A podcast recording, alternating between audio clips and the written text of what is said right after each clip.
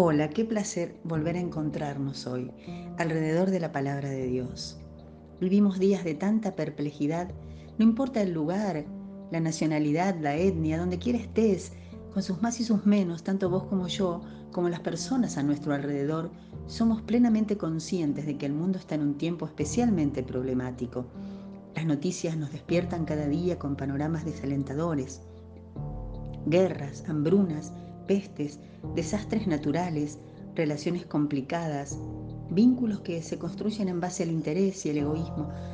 El mundo parece girar al revés o estar patas para arriba. Llamar a lo negro blanco es una práctica corriente, así como a lo malo bueno. Y si bien todas estas son características de nuestra sociedad occidental ya no cristiana, me permito esta declaración, podemos ir más profundo para comprobar que en muchas oportunidades de la historia de la humanidad el mal se hacía sentir con desenfreno no usual y como nosotros, los piadosos, los que de verdad amamos a Dios y buscamos vivir conforme a su ley, se alarmaban y sufrían en carne y espíritu a consecuencia de tanta maldad al acecho.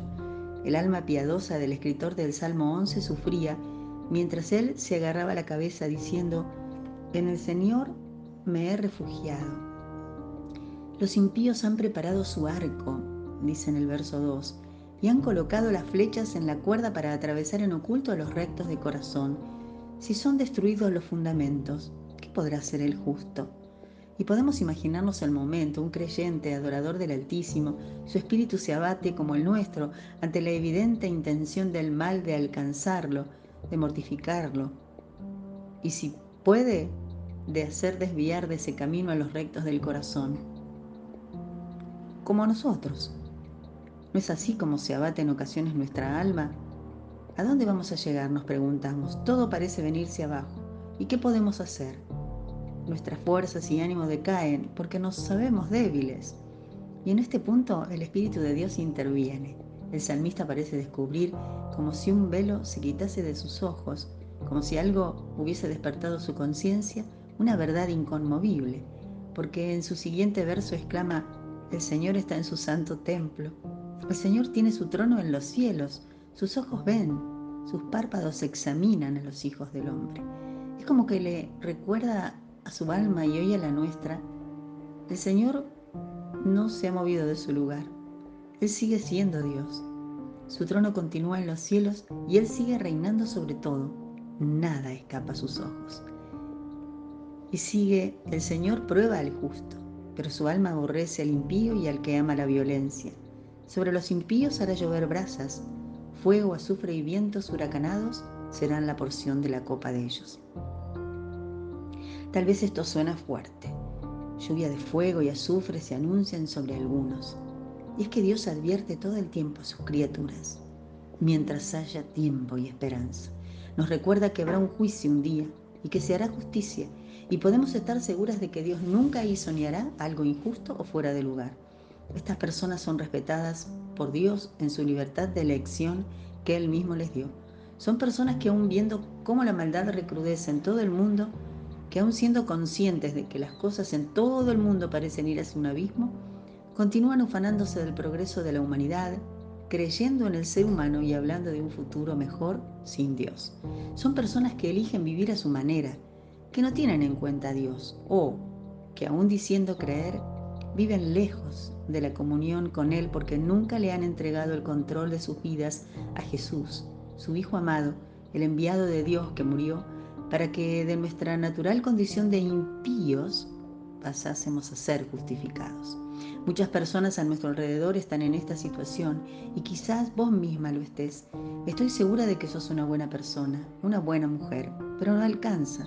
Solo por la fe en Jesús, por el arrepentimiento y perdón de pecados, podemos ser salvas de la ira de Dios y vistas a sus ojos como justas.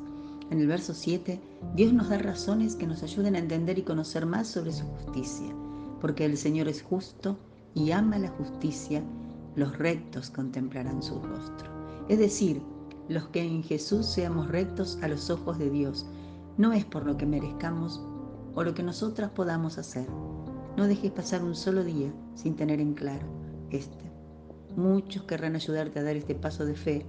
Si vos misma das el primer paso, corre a los brazos de Jesús para hacerlo tu Señor. Qué fuente de inspiración y aliento es la palabra de Dios para el que cree. Cuánta sabiduría emana de ella. Consejo proveniente del mismísimo cielo para que vivamos días llenos de gozo y esperanza más allá de lo que pase. ¿Qué podemos hacer nosotros ante el avance del mal? ¿Qué podrá hacer el justo? Cambiar la mirada, enfocarnos en quien es y sigue siendo Dios, soberano y todopoderoso. Ante el embate del mal, la palabra de Dios nos llama a elevar los ojos al cielo. Es la experiencia que nos comparte el Salmo. Mientras los ojos del salmista enfocaban la miseria humana, los efectos nocivos, el resultado del corazón orgulloso y rebelde del humano sobre la creación y la cultura, su alma desfallecía y el temor lo hacía su presa. Es cuando los ojos del alma contemplan la majestad del Todopoderoso al consagrar nuestro tiempo y energías en la meditación de la palabra de Dios y en la oración e invertirlos en hacer lo que a Él le agrada, que nuestro espíritu encuentra reposo y esperanza. A este entrenamiento somos llamadas, porque Él prueba al justo, dice el texto. Nuestra fe es puesta a prueba para ser fortalecida y así, dejando de abrumarnos por lo que pasa y nos pasa, llenándonos con la miseria del mundo, podamos ser llenas de su justicia, de su verdad y de su amor. Nada de lo que pase o te pase está fuera del control del Todopoderoso. Si estamos en Cristo, si en Él hemos depositado nuestra fe y por su gracia y el poder de su Espíritu en nosotras, caminamos cada día tomadas de su mano, no hay por qué temer. El mismo Señor nos dejó sus palabras de aliento y su promesa acerca de esto.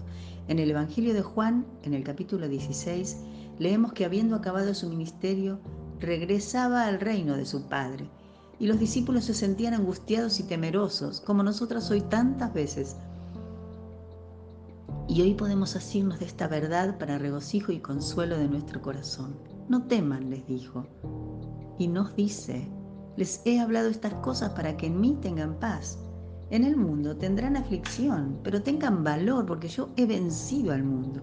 Algún día, como dice el Salmo, todo en la tierra habrá pasado, todos los afanes de lo humano habrán de quedar atrás, solo la palabra de Dios, el reino de Dios y su justicia habrán de prevalecer. Y los rectos, es decir, los justificados por la fe en Jesús, veremos el rostro de Dios y en su presencia habremos de vivir por siempre. Cuánto anhelo que juntas nos gocemos allí. Que este sea el gozo de tu día, de tu cada día y tu esperanza. Que tengas bendecida semana.